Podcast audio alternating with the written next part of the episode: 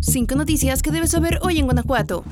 El Congreso del Estado de Guanajuato aprobó por unanimidad un presupuesto de 10 millones de pesos para hacer el proyecto ejecutivo de una clínica especializada para la comunidad LGBTI+.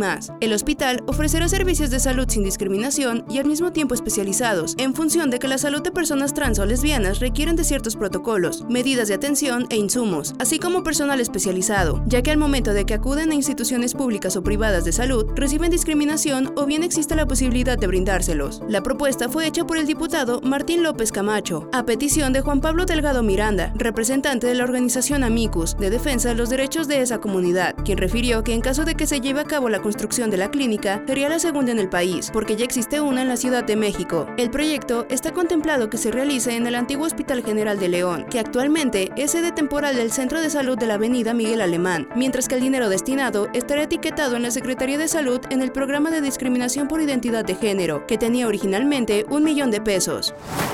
La noche de este lunes, finalmente la Fiscalía General del Estado dio información oficial sobre la masacre en una posada de Salvatierra. Se reveló que en realidad fueron 11 las personas que perdieron la vida y 14 quedaron lesionadas. El domingo, la misma dependencia había informado que eran 12 las víctimas de esta masacre. Sin embargo, en el comunicado aclararon que se debió a una confusión, pues al hospital donde fueron llevadas las víctimas del ataque también ingresó un lesionado por arma de fuego que no tenía nada que ver con el hecho. La Fiscalía también confirmó que la agresión ocurrió luego de que los jóvenes le negaran el acceso a un grupo de personas, quienes más tarde regresaron en mayor número y portando armas largas dispararon contra todos en el lugar. Además, informó que en el lugar fueron asegurados 195 casquillos percutidos, calibre .223 y 7.62 milímetros. También que la unidad especializada en investigación de homicidios ha recabado más de 35 entrevistas con las que se lograron tener elementos para establecer una hipótesis de lo sucedido. Hasta ahora, Antonio de Jesús Sánchez Pérez y Talía Cornejo, dos de las víctimas ya fueron despedidas por sus familiares y amigos, mientras que la madre de Héctor Almaraz dedicó unas palabras de despedida para su hijo en su perfil de Facebook.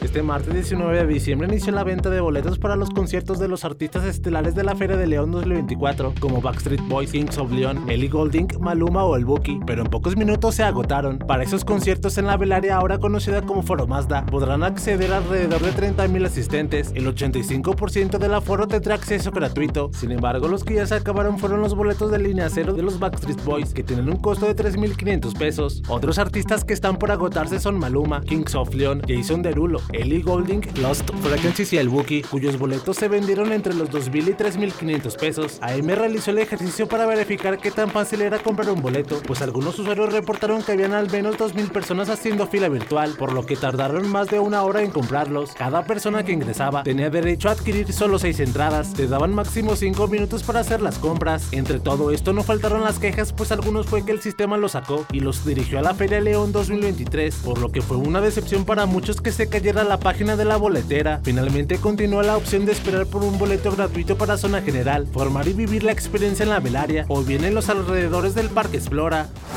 El Instituto Mexicano del Seguro Social ofrece el servicio de guardería para atender a niños y niñas que tienen alguna discapacidad en forma integral en León, Irapuato y Celaya. En las guarderías que aceptan a menores desde los 43 días de nacidos hasta los 4 años, brindan actividades para apoyo terapéutico coordinadas por personal médico y terapéutico para favorecer su máximo potencial de desarrollo. Las tres guarderías integradoras con las que cuenta el IMSS en el estado son la Estancia Infantil Vida en León, Estancia Infantil Girasol en Irapuato y la Guardería Unidos de la Mano en Celaya las que además se fomenta el desarrollo físico, el lenguaje cognitivo y psicosocial. El servicio de guardería en general es una prestación social a la que pueden acceder las hijas e hijos de las personas trabajadoras que se encuentran en los supuestos establecidos por la ley del Seguro Social.